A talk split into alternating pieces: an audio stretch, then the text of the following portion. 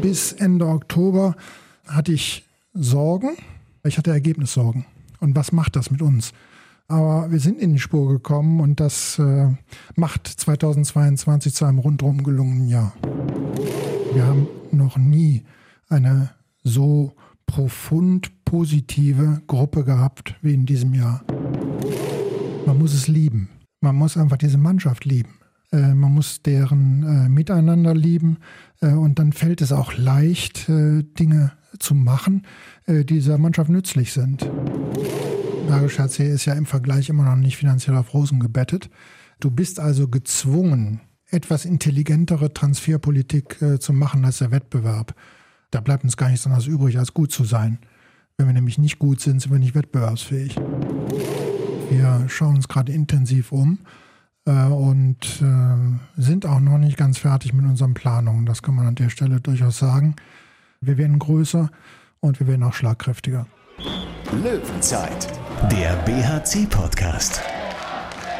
Präsentiert von den Sparkassen in Remscheid und Solingen. Weil es um mehr als Geld geht. Sparkasse. Willkommen zum zweiten Teil unseres Jahresinterviews mit Jörg Föste, dem BRC-Geschäftsführer Sport. Im ersten Teil haben wir uns ja sehr ausführlich mit der Hallendiskussion beschäftigt, haben dabei auch durchaus interessante Neuigkeiten in puncto Arena-Planung erfahren. Jetzt im zweiten Teil geht es aber wirklich um Sport, um Handball und um den Bergischen HC. Jörg Föste wird uns interessante Einblicke zum Beispiel in das Thema Kaderplanung geben. Wie geht der BRC davor? Was macht man anders als andere? Was tut sich vielleicht noch in den kommenden Wochen und Monaten beim Thema Kader? Dann haben wir einige interessante Fragen von Ihnen, euch, den Podcast-Hörern bekommen, die wir an Jörg Föste weiterreichen. Zum Beispiel, wie sich der BRC in puncto Vermarktung noch besser aufstellen will für die Zukunft. Ob die Löwen künftig in Remscheid präsenter werden wollen, war eine Frage. Und apropos, wer hat eigentlich die bergischen Löwen als Wappentier erfunden? Wir werden Jörg Föste fragen und ihn auch persönlich so ein bisschen kitzeln. Er lebt ja wirklich diesen Club von früh bis steht, von A bis Z. Hm, welche Vorstellung hat er, wo der BRC in fünf Jahren stehen könnte. Und was macht Jörg Föste eigentlich dann? Wie lange will er den jetzigen Job noch machen? Wir werden Antworten darauf bekommen. Viel Spaß jetzt mit dem zweiten Teil unseres Jahresgesprächs. Löwenzeit. Erinnere mich daran, dass ich nachher noch eine witzige Mickey Kraus, äh, Mickey Kraus, ja, Mimi Kraus Geschichte erzähle. Aus Let's Dance? Ich kann es kaum erwarten. Es, es, hat, es hat in der Tat damit zu tun. Verrate noch nicht, Spoiler noch nicht zu viel. Lass uns erstmal über eine andere Rolle von Jörg Föste reden, die du seit etwas mehr als einem Jahr hast, nämlich als Vizepräsident des Deutschen Handballbundes. Das ist ja doch schon ein recht gewichtiges Amt, was vermutlich auch Zeit kostet. Ähm, was kostet es? Was bringt es dir, dieses Amt als DRB-Vize? Also, ich habe äh, ja im November des vorvergangenen Jahres ähm, äh, dazu gestimmt. Äh, es nimmt etwa 10 Prozent der Zeit, würde ich schätzen. Äh, aber es macht unglaublich viel Freude, da mitzugestalten. Äh, in einer Sportart, ja, die ja äh, im Mutterland des Handballs, nämlich Deutschland, eine so große Rolle spielt, dass man das auch permanent merkt an den Zuschaltquoten, gerade bei internationalen Wettbewerben. Äh, das ist eine anspruchsvolle Aufgabe, eine ehrenvolle Aufgabe. Ich mache sie sehr gern. Ich glaube, man muss eine Bereitschaft schon auch haben, ne? sich da auch einzubringen. Das ist ein Job, den wahrscheinlich nicht jeder deiner Ligakollegen so gemacht hätte, weil ein bisschen äh, Bereitschaft, sich einzubringen, auch über den eigenen Club hinauszuschauen, braucht man dafür schon. Du weißt nie, was es bringt. Ähm, ich habe es schon mal gesagt, als wir im Spiel gegen Hannover äh, zur Pressekonferenz geschlendert sind. Äh, das ist ein super Job, den wir haben, oder?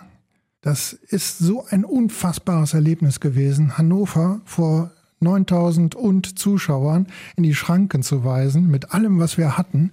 Äh, das war so beeindruckend, dass die Mannschaft einfach nicht akzeptiert hat, unsere Mannschaft, dass das Spiel kippen könnte, dass sie nicht akzeptiert hat, äh, dass wir dieses Spiel verlieren würden, sondern sich mit allem dagegen gestemmt hat, was sie hat. Und das ist ein so wunderbares Gefühl, äh, das kann man gar nicht aufwiegen in was auch immer. Äh, das sind die Momente, für die man lebt und äh, die Momente, die einfach faszinierend sind. Vor 9000 Zuschauern ist auch äh, zu Hause äh, genauso schön dann wie auswärts zu gewinnen, wenn alle so ruhig sind und so enttäuscht sind. Das, ach ja, nee, war echt, ja, vielleicht das Spiel des Jahres sogar. Die Leistung war in Leipzig besser, aber das war so cooler als Erlebnis. Ja, es war wunderbar.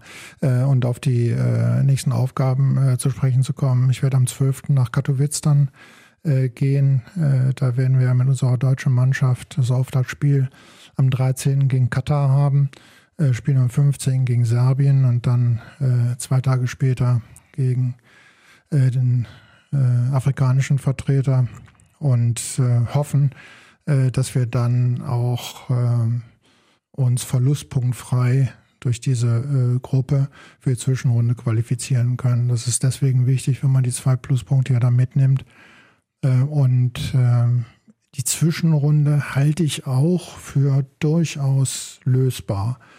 Also ich würde uns schon zutrauen, dass wir mit diesem Kader, den wir jetzt definiert haben, äh, Richtung Viertelfinale blicken dürfen, äh, wenn wir von Verletzungen verschont bleiben. Wir sind im Innenblock dünn besetzt. Äh, wir haben nur drei bis vier Spieler, die das auf internationalem Niveau machen können.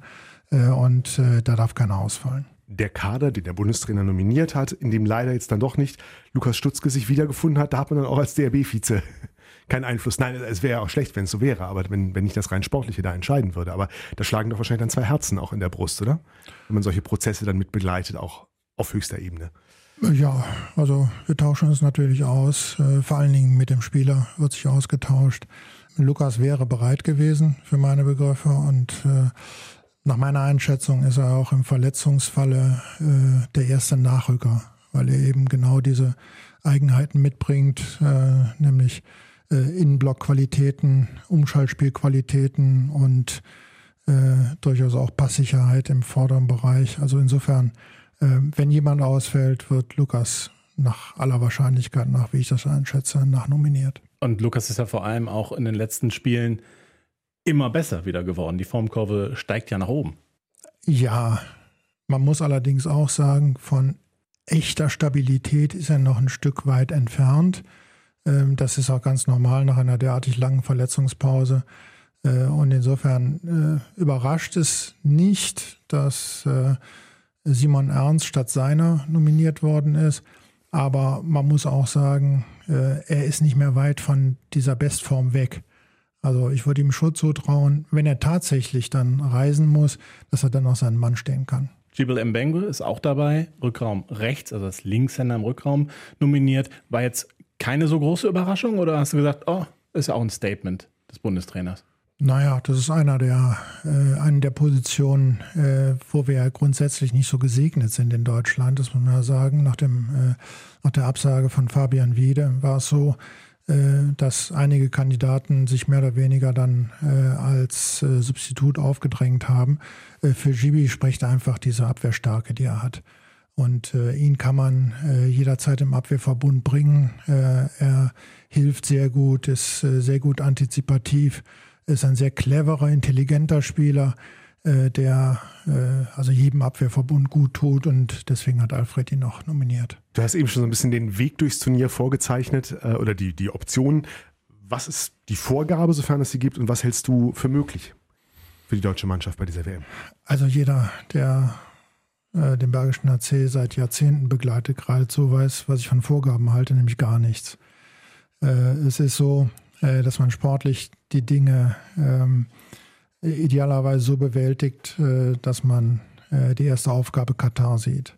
Äh, und ähm, insofern äh, bin ich schon sehr weit gegangen, als ich die Möglichkeiten skizziert habe. Ich glaube, es ist durchaus drin, dass wir mit dem Viertelfinale liebäugeln.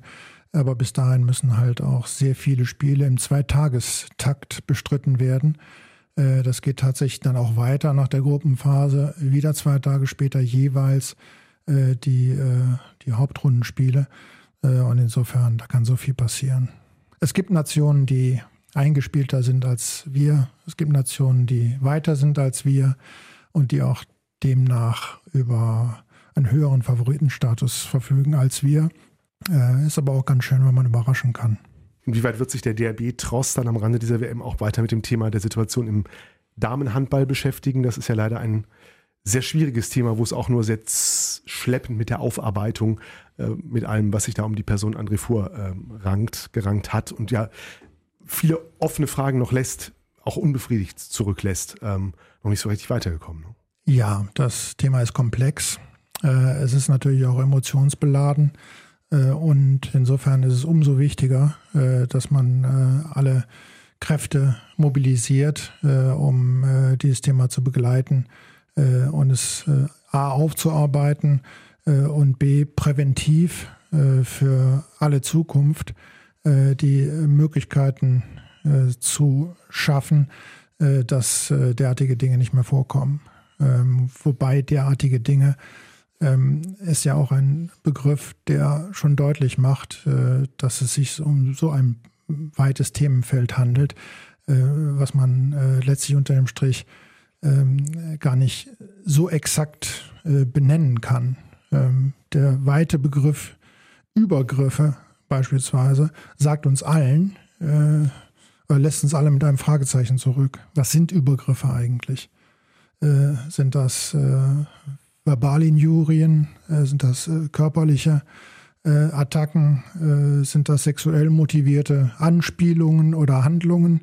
all das zusammengenommen ist, ist, eine, ist eine Frage, die genau diese Kommission, die es einzusetzen gilt, behandeln muss und wird. Wir haben bei der ersten Kommission die wir sehr schnell zusammengesetzt haben, feststellen müssen, dass es da zwischenmenschlich überhaupt nicht gepasst hat. Das, das konnte man für meine Begriffe so nicht sehen. Wir sind ja der erste Verband, der überhaupt eine derartige Kommission eingesetzt hat. Und äh, wenn man böswillig sein will, haben wir da Lehrgeld zahlen müssen. Äh, aber ich meine, rein persönlich betrachtet, äh, wenn ich so auf die Ereignisse blicke, das konnte man so auch nicht ahnen, äh, dass es derartige Zerwürfnisse gibt innerhalb kürzester Zeit in einer derartigen Gruppe, die ja hochrangig und hochkarätig äh, zusammengestellt war.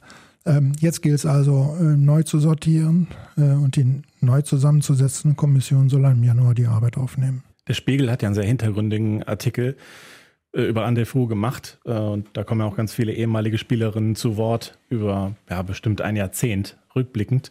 Ähm, hat dich das äh, erstaunt oder schockiert, was dann da alles plötzlich zutage getreten ist? Das ist ähm, ein so kompliziertes Themenfeld, äh, dass man es persönlich gar nicht beantworten sollte. Fakt ist, unabhängig jetzt von meiner verstörenden Unkenntnis, die ja implizit, implizit in dieser Fragestellung steckte, äh, letztlich ist es so, man muss es wissen, dass sich Dinge im Graubereich abspielen, die sehr, sehr unschön sind und sehr verletzend sein können äh, und äh, je nach Adressat auch äh, tiefe psychische Wunden hinterlassen können. Und insofern muss man das sehr ernst nehmen, dieses Thema. Und äh, dabei möchte ich es eigentlich auch belassen. Ob mich das überrascht hat, darauf will ich hinaus oder nicht, spielt an der Stelle eine untergeordnete Rolle. Ich glaube, wir können es hier auch gar nicht der Sache annähernd gerecht werden. Es geht, wie du schon gesagt hast, glaube ich, viel um Wahrnehmung, Wirkung, Bewusstsein, Bewusstsein kriegen, Bewusstsein schaffen. Und ihr, ihr merkt an der Stelle ja schon, wie schwierig es ist, wenn man da einmal reingeht, da kommt ganz, ganz viel noch hinterher und das ist nur der Anfang.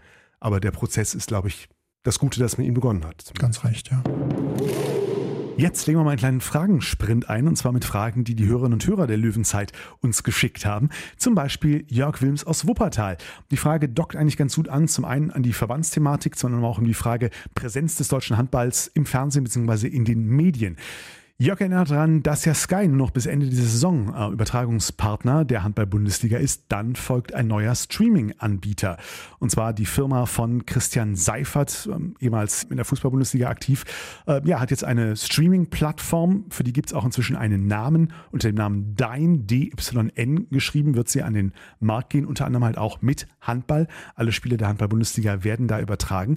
Jörg fragt jetzt, wie muss sich der BRC auf diese neue Vermarktung vereinsintern einstellen bzw. vorbereiten? Ich würde vielleicht die Frage noch ein bisschen erweitern, was auch deine Hoffnungen und Erwartungen sind daran, wie sich die Präsenz des deutschen Handballs ähm, verbessert, verändert durch die neuen Kooperationspartner. Ja, ich möchte zunächst einmal auf die Frage von Jörg direkt eingehen. Äh, es wird mehr Anforderungen für den äh, Bergischen HC geben, weil wir erwarten, äh, dass dein ähm, auch über die Print-Verwandtschaft mit Bild äh, eine deutlich höhere Medienpräsenz herstellen wird. Das heißt also für uns, äh, wir müssen noch mehr Content bereitstellen, müssen noch äh, mehr offen sein äh, für öffentliches Interesse, haben kurz gefasst, um es simpel zu sagen, mehr Pressearbeit vor uns. Ähm, das ist eine. Zweite, Dein wird für meine Begriffe ähm, sehr akribisch darauf bedacht sein, Handball in ein neues Feld zu führen, publikumswirksamer und die Darstellung wird entsprechend professionell werden. Das erwarten wir. wir haben Anwurfzeiten Freitag, Samstag, Sonntag, Montag. Auch der Donnerstag wird äh, weiterhin bespielt. Das heißt, äh, es wird sich ein bisschen ausdehnen und äh, Dein erwartet sich äh, unter Zustimmung der Clubs, die mittlerweile gegeben worden ist, davon, äh, dass äh, ganz einfach noch mehr Handball geschaut wird und das erwarte ich auch. Und vielleicht kriegen wir auch so ein bisschen mehr Gossip à la Chabasic wird in Erlangen aus der Halle geschmissen? Ja, das ist zu erwarten. Es wird so ein bisschen boulevardesker. Äh, aber das schadet, denke ich, auch nicht. Also äh, sofern es einen Rahmen nicht äh, strapaziert, der als nicht mehr angenehm bezeichnet werden kann, ist es absolut in Ordnung. Für dich die Kuriosität des Jahres, wo wir gerade mal eben bei dem Thema sind? Das Thema mit Erlangen. Ja. Ja, also unglaublicher Vorgang, der eigentlich auch gar nicht weiter kommentiert werden muss. Dann weiter im äh, Fragensprint. Oliver, Oliver Mugalla, auch ein BHC Sportring-Fan, glaube ich, aus Urzeiten. Absolut. Ähm, ähm, deshalb sage ich auch den Namen dazu, weil ich glaube, du kennst ihn auch gut genug. Äh, fragt, wenn der BHC langfristig Richtung Europa zum Beispiel auch schauen will, müssten die Strukturen weiter professionalisiert werden. Zwei Geschäftsführer, einer davon ehrenamtlich, ein Mitarbeiter in der Geschäftsstelle plus ein paar rund ums Team. Fehlen da nicht einfach Ressourcen, um sich gut nach außen darzustellen? Wann passiert hier etwas? Äh, Olli, es ist schon was passiert. Äh, wir haben das, äh, was du erkannt hast, äh, auch schon vor zwei Jahren erkannt und haben langfristig in der Orientierung eine Verbreiterung unseres Teams ins Auge gefasst. Wir müssen immer genau abwägen, wie viel Budgetmittel wir in die Administration stecken und wie viel in den Sport direkt. Insofern ist das immer eine Planungsfrage. Äh, aber dass wir breiter aufgestellt sein müssen, haben wir erkannt. Äh, wir haben ja auch mit Pierre Pütz jetzt einen Co-Trainer dazu genommen, neu.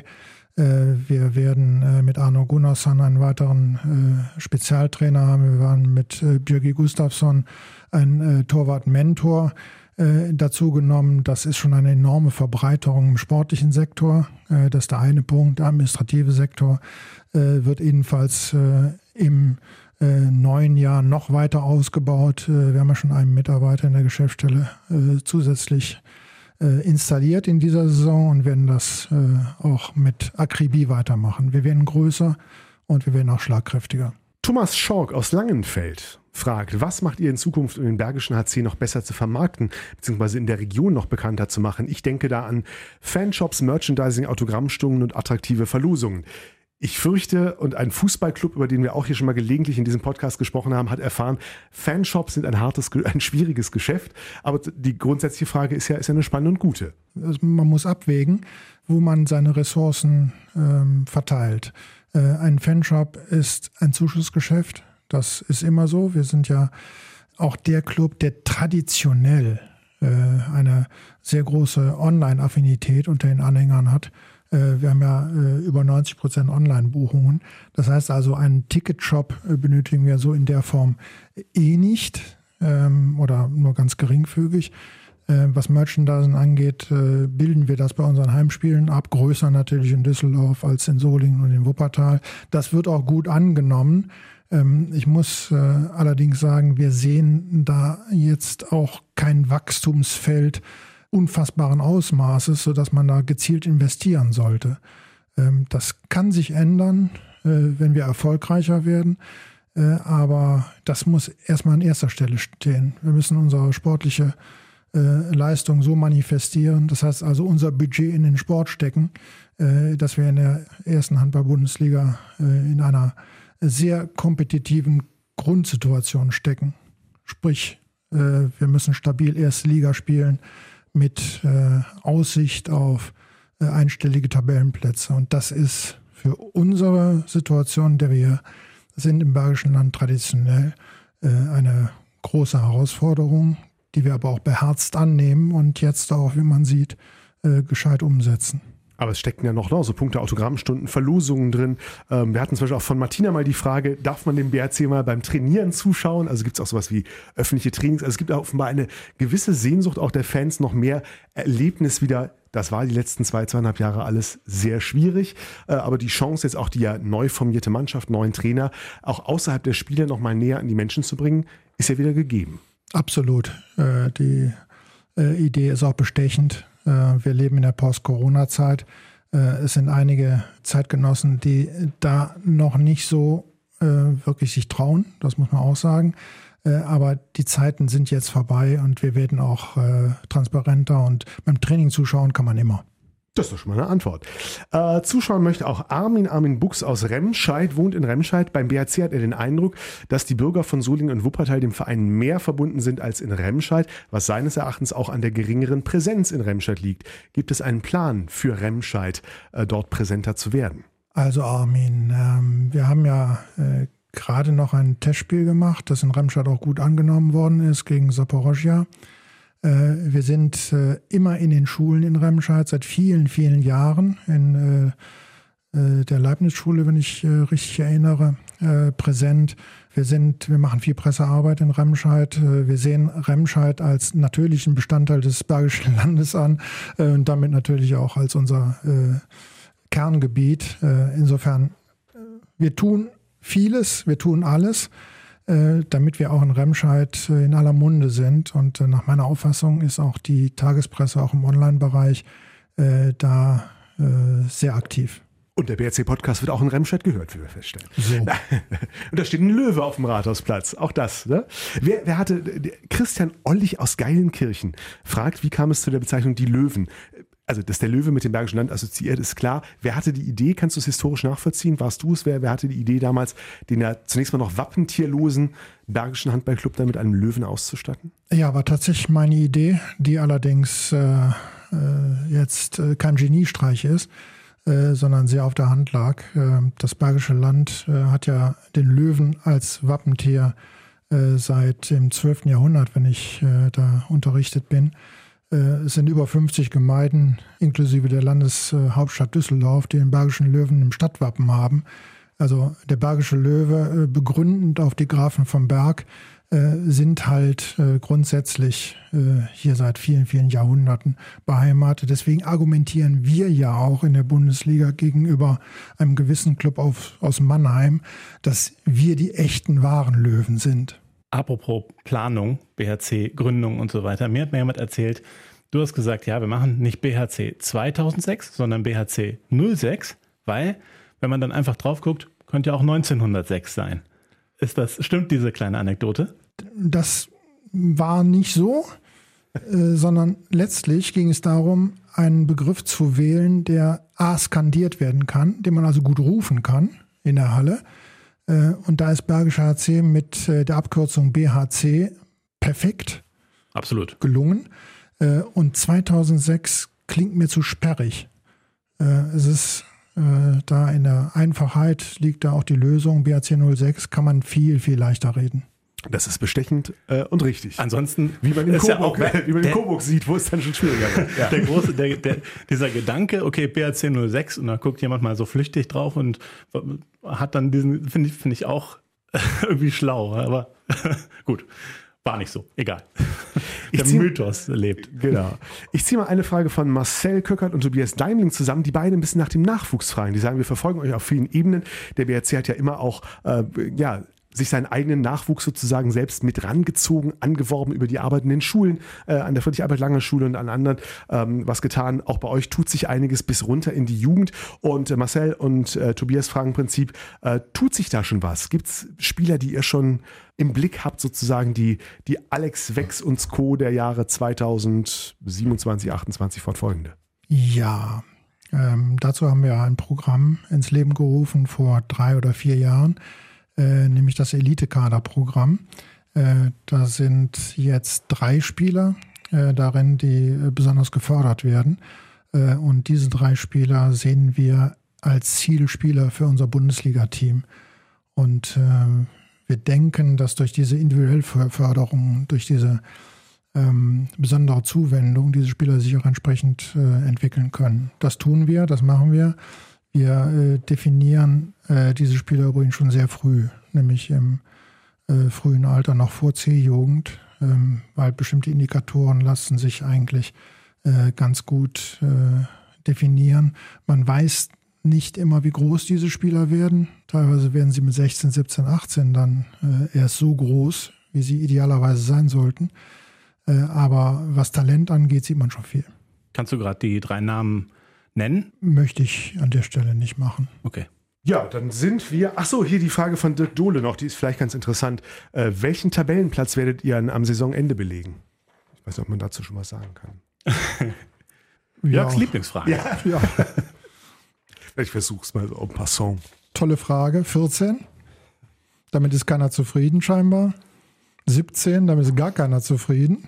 9, äh, jetzt fangen sie an zu spinnen. 6, völlig abgehoben, die Brüder. Also sucht er was aus. Quersumme ist. Na. Was traust du dem DRC, Tom, zu? Kann das was werden mit, einem, ich, ein, soll ich jetzt, ja, ich ja, glaube mit schon. einem einstelligen Tabellenplatz, wenn das so weiterläuft, wie es Ja, in Hannover sich, aufgehört hat? wenn sich jetzt Jibril Mbengue und Lukas Stutzke, der nachnominiert wird, äh, nicht bei der WM verletzen, dann, ähm, dann rechne ich mit Platz 8. Ja, das ist halt, ne? Ich bin aber auch der ewige Optimist. Ne? Be- Eben so, das ist, davon leben wir in diesem Podcast. Aber klar, Binse, Binse, äh, ne? wir können uns alles zurechttippen. Irgendeine Personalgeschichte, Verletzungssituation kann viele Pläne auch sehr kurzfristig wieder zerstören. Ganz recht, ja. Rudelfunk. Und das wäre direkt beim nächsten Thema, Kaderplanung. Ja, Äh, der BRC stellt sich für die nächste Saison nochmal breiter auf als für diese. Das werden wir tun. Äh, Wir haben einfach gelernt, dass wir in dieser Spielzeit wieder auf äh, vier oder fünf Leistungsträger verzichten mussten, verletzungsbedingt. Äh, Nun ist so, dass Tom Bergner äh, jetzt nach seiner Operation, äh, die er hatte, äh, das äh, sehr niederschmetternde Diagnoseurteil bekommen hat, dass er für die gesamte Saison ausfallen wird. Also der steht jetzt für die Rückrunde gar nicht mehr zur Verfügung. Äh, Also Sieben sehen wir noch nicht. Wir sehen Tim Notdorf noch nicht. Äh, Schaber ist noch längst nicht der Alte. Äh, das heißt also, äh, eine Kadertiefe, selbst wir, die nicht international spielen, ähm, eine Kadertiefe äh, muss hergestellt werden. Ganz kurz zur Aufklärung, was hat Tom Bergner eigentlich genau? Äh, er hat in der linken Schulter eine Verletzung, die ich so in der Form noch nie gehört habe. Das ist ein lateinischer Fachbegriff, der wiederzugeben äh, in dieser äh, Situation mir nicht möglich ist. Aber ist natürlich bitter perspektivisch. Jetzt für die Rückrunde ist da noch eine Nachverpflichtung sogar geplant oder geht man jetzt mit dem, was man hat, sozusagen bis zum Saisonende? Wir haben zwei Kreisläufer. Wir haben ja äh, Fred äh, Ladevogel, äh, der übrigens äh, den besten Handball-Performance-Index-Wert aller Spieler von uns hat, äh, mit äh, 74, äh, der also wirklich in jeder Phase eingeschlagen hat. Äh, und wir haben Tom Kara Nikolaisen, der als Energiebündel und als äh, Emotional Leader im Innenblock fungiert. Äh, also die beiden werden es richten. Aber auch allgemein gesprochen, jetzt, du hast gesagt, sieben siehst du noch nicht. Von daher wäre weiterhin nur ein Rückraum Linkshänder dabei. Ja, da ist die Marktlage in, äh, ein, ein großer Bedeutungsfaktor. Äh, wir sehen das jetzt in Hannover. Das ist wie so ein Domino, wenn die Steine kippen. Äh, wenn sich äh, äh, jemand im Wäschbrem verletzt auf Rückraum rechts, dann wird er händeringend gesucht. Und äh, wird auch in der Bundesliga gegrast. Und da wird Vujovic gefunden und Hannover hat jetzt das Problem, sich mit diesen Avancen auseinanderzusetzen. Äh, Das ist eine Position, die neuralgisch ist. Und wenn da jemand ausfällt, äh, international, dann wird gesucht und wird geklopft. Und also idealerweise sollte man keine Rückraumrechten haben, die verletzungsanfällig sind. Äh, Dann wäre schon viel gewonnen. Vujovic, da fällt mir ein. Sehr verfrühter Abschluss gegen den BHC im Superspiel von 9000 Zuschauern. Anderthalb Minuten vor Schluss. War schön, war schön. Ähm, wenn man jetzt auf die nächste Saison guckt, ähm, verbreiterter Kader, aber eben auch, wie ich finde, verbesserter Kader. Wie früh muss man dran sein, um jetzt einen Spieler wie Mats Andersen zu sehen, okay, das ist ein richtig guter, den wollen wir hier haben. Ich kann mir nicht vorstellen, dass, dass äh, der BHC ähm, der einzige Verein ist, der Interesse an diesem Spieler hatte. Die Zahlen sind ja überragend. Ich habe es jetzt nicht mehr gestern gecheckt, aber als ihr den verpflichtet habt, das war ja unfassbare Bilanz. Naja, zweieinhalb Jahre, würde ich sagen. Also man muss, äh, bevor man Spieler in die engere Wahl fasst, äh, muss man erst schauen. Das dauert eine gewisse Zeit, dreiviertel Jahr vielleicht. Äh, dann muss man sie beobachten, ob sie tatsächlich, ob man sich da nicht getäuscht hat. Und bei uns sind ja einige Augen, die drauf gucken. Das macht den Bergischen HC ja immer aus. Wir verpflichten nie auf Geheiß eines Einzelnen, sondern es müssen immer alle zustimmen. Und äh, dann sollte man allerdings äh, ein Jahr vor der Verpflichtung dann auch Nägel mit Köpfen machen, äh, um ganz einfach dieser Situation aus dem Wege zu gehen, dass sich das irgendwann rumspricht. Oder aber, dass andere auch darauf aufmerksam werden. Also äh, man muss einfach den richtigen Zeitpunkt erwischen. Und dieses Timing ist in der äh, Transferpolitik von allergrößter Bedeutung. Also jeder Verein greift ja irgendwann mal daneben. Der BRC hat auch daneben gegriffen in irgendeiner Verpflichtung. Aber es gab natürlich einige Verpflichtungen, die echt ja, grandios waren. Linus Arneson, Max Dari. Äh, ich sage jetzt auf die Zukunft gesehen, Mats Andersen wird eine sein. Sitzt man auch manchmal, ähm, ja, dann, wenn man mal ein bisschen zur Ruhe kommt zu Hause, ich weiß nicht, ob du einen Kamin hast, dann und reibt sich die Hände und sagt, das haben wir aber gut, gut gemacht und ist so ein bisschen, freut sich vielleicht auch ein bisschen diebisch. Ja, wir freuen uns darüber, wenn es äh, gelingt. Äh, das darf man auch, wenn man ja genug Arbeit investiert hat. Äh, und man muss vor dem Hintergrund ja auch sagen, der ähm, Bergische HC ist ja im Vergleich immer noch nicht finanziell auf Rosen gebettet. Äh, du bist also gezwungen, etwas intelligentere Transferpolitik und etwas wachsamere Transferpolitik zu machen als der Wettbewerb. Und da bleibt uns gar nichts anderes übrig, als gut zu sein. Wenn wir nämlich nicht gut sind, sind wir nicht wettbewerbsfähig. Andere können sich da schon mal äh, den einen oder anderen, äh, ja, ich will nicht sagen Missgriff, aber die ein oder andere äh, nicht ganz hundertprozentig einschlagende Neuverpflichtung leisten. Äh, wir können das im Prinzip nicht, sondern wir müssen Spieler verpflichten, von denen wir sicher sind, dass sie uns helfen. Übrigens auch nicht nur auf dem Feld, sondern auch neben dem Feld, weil die Chemie in der Mannschaft spielt bei uns ja eine ganz, ganz bedeutende Rolle. Sonst äh, wären wir nicht zukunftsfähig. Jetzt ist es so, ähm, auf Rückraum Mitte und Rückraum links habt ihr für die nächste Saison stand jetzt sieben Spieler. Tut sich da noch was oder gehst du davon aus, dass ihr mit den sieben Spielern dann auch in die Saison geht? Also die sieben reichen. Wir werden nicht zusätzlich noch verpflichten. Nee, das meine ich nicht. Ob sich vielleicht irgendwie einer verabschieden könnte auch. Ja, also wir werden sehen, äh, wie sich das Ganze entwickelt. Ich bin sehr froh, dass wir Zugriff auf sieben Spieler haben. Äh, und dafür haben wir auch lange gekämpft.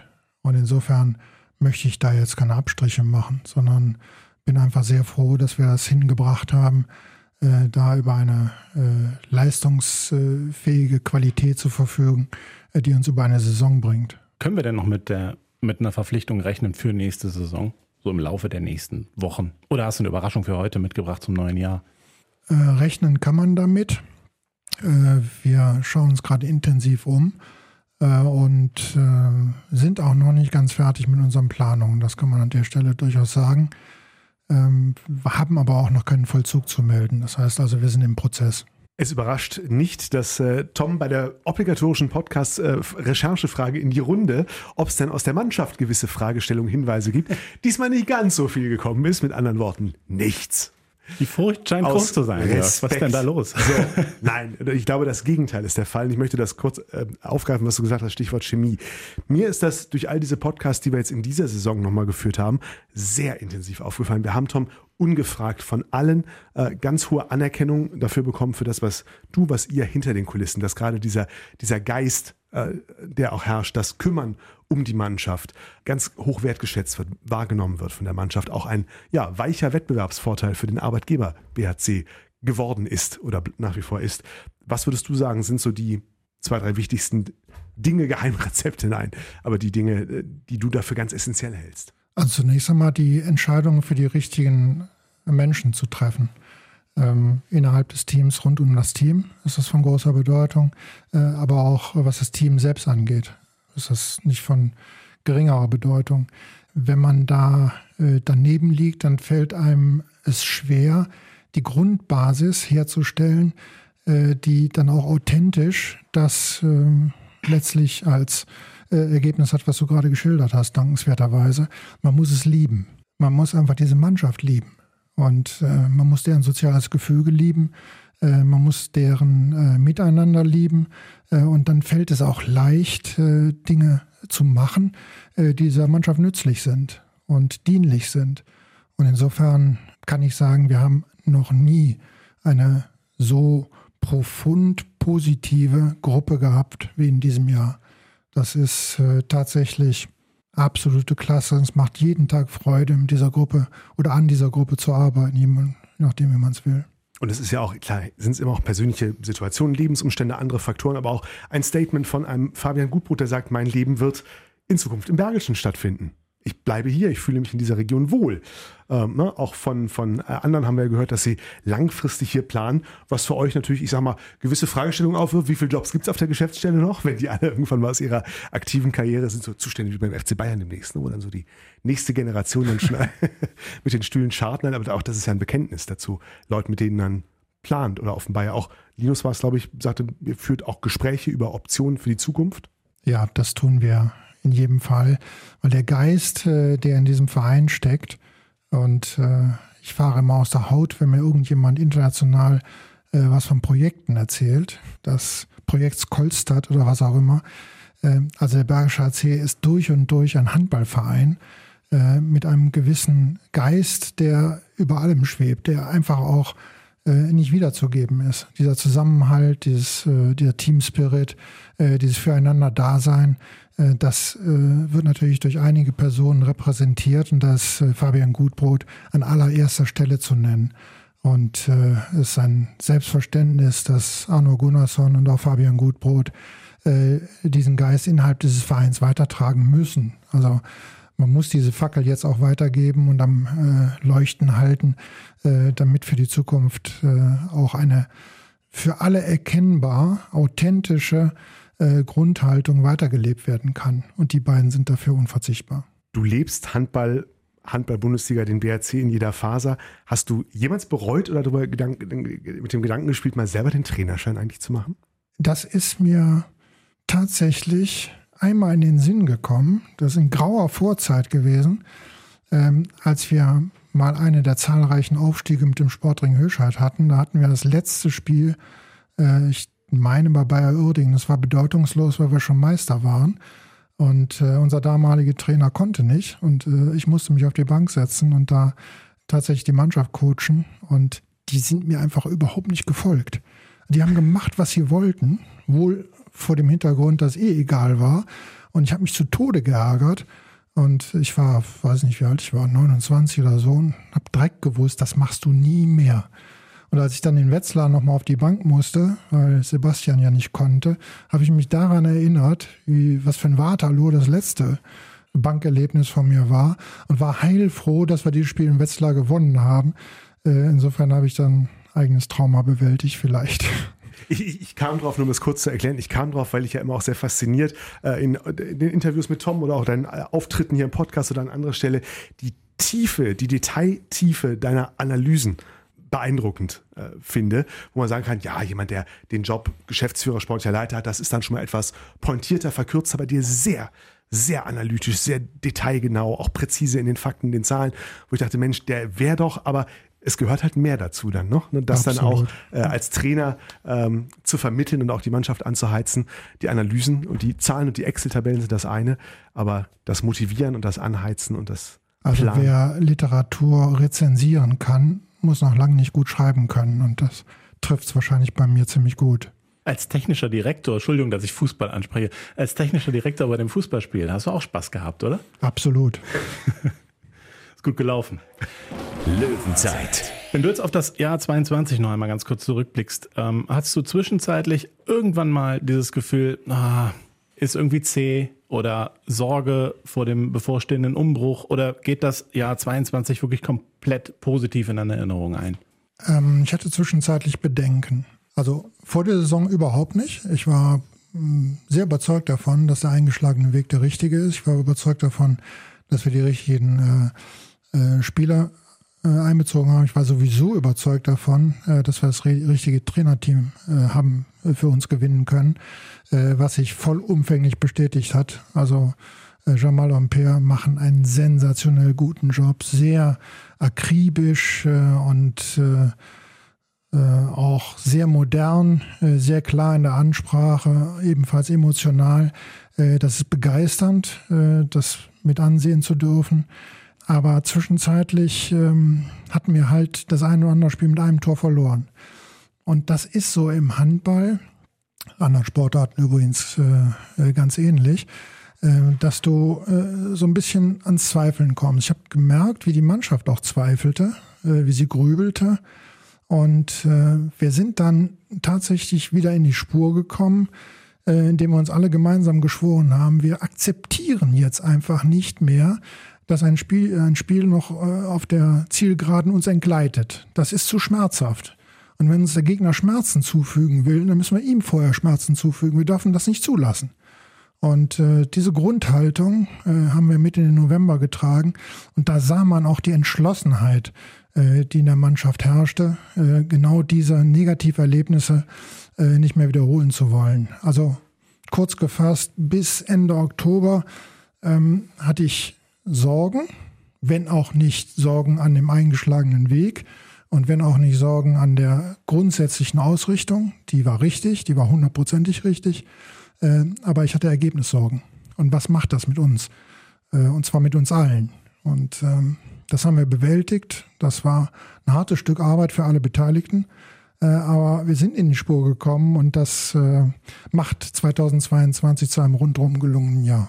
Und um das abzuschließen, wie hast du die letzten Monate dann unter Sebastian Hinze als Trainer erlebt, wo es ja nicht mehr um so viel ging, weil der Klassenerhalt war relativ früh gesichert oder war klar, dass er sehr, sehr früh gesichert wird. Und ähm, ja, man wusste, es geht zu Ende. War das dann, hat, war das ein bisschen zäh oder wie würdest du das bezeichnen?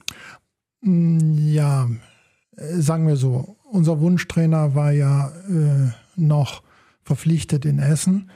Äh, weitere Wunschtrainer standen nicht zur Verfügung, beziehungsweise standen nicht auf unserer äh, wirklichen äh, Shortlist.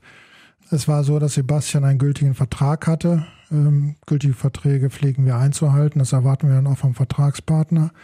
Äh, und ähm, es war insofern ein gewisses Risiko, weil Sebastian in seiner Ansprache ja immer von seinem äh, Mythos, ich bin der Bergische HC, gezehrt hat. Ich tue alles für diesen Verein und äh, wer mir hier nicht folgt, äh, hat ein charakterliches Problem. Also das ist ja unterschwellig immer wieder dargestellt worden. Es hat zu großer Motivation und Eingeschworenheit gefügt, äh, geführt. Äh, das war in der Saison 21-22 natürlich nicht mehr äh, so zu aktivieren. Äh, insofern war es kompliziert für alle Beteiligten.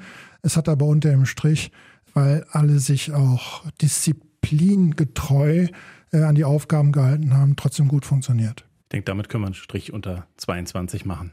Ergebnistipp 23 haben wir schon abgehakt. Genau. Bleibt nur noch der Blick auf 2027. Pat Patrick Kluge aus Dortmund fragt, wo steht der BRC in fünf Jahren?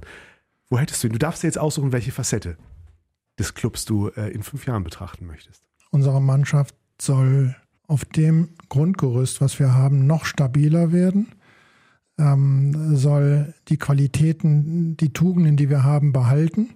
Soll möglichst zusammenbleiben äh, und ähm, soll sich äh, in der Entwicklung, da ist man ja auch abhängig davon, wie sich die anderen entwickeln, äh, immer ein wenig besser entwickeln als der Wettbewerb. Insofern sehe ich den Bergischen AC schon als sehr stabilen Bundesligisten im Jahr 2027 ähm, mit einem Trainerteam, was nach meiner Auffassung Tag für Tag dazu lernt und das in rasender Geschwindigkeit. Äh, und äh, das ist dann die Basis dafür, äh, dass wir Erfolge feiern können. Ich bin davon überzeugt, dass das so kommen wird. Und wir werden auch in größeren Arenen spielen. Hoffentlich natürlich in einer eigenen in Solingen. Aber wir werden mehr Zuschauer anziehen, als es jetzt aktuell ist. Das ist meine Prognose und ich bin auch sehr überzeugt davon, dass es hinkommen wird. Ein Zukunftsblick noch ähm, nach vorne. Du bist ja jetzt auch ähm, ja, das Rentenalter hast du noch nicht erreicht, aber ähm, wie lange möchtest du das eigentlich noch machen? Wie lange möchtest du noch an, ja, an der Spitze des BHC stehen, sozusagen? Wenn ich das nicht mehr machen werde, äh, dann wird das jeder erfahren an dem Tag. Und zwar keinen Tag vorher, sondern an dem Tag werde ich dann sagen, danke für alles, was ich erleben durfte.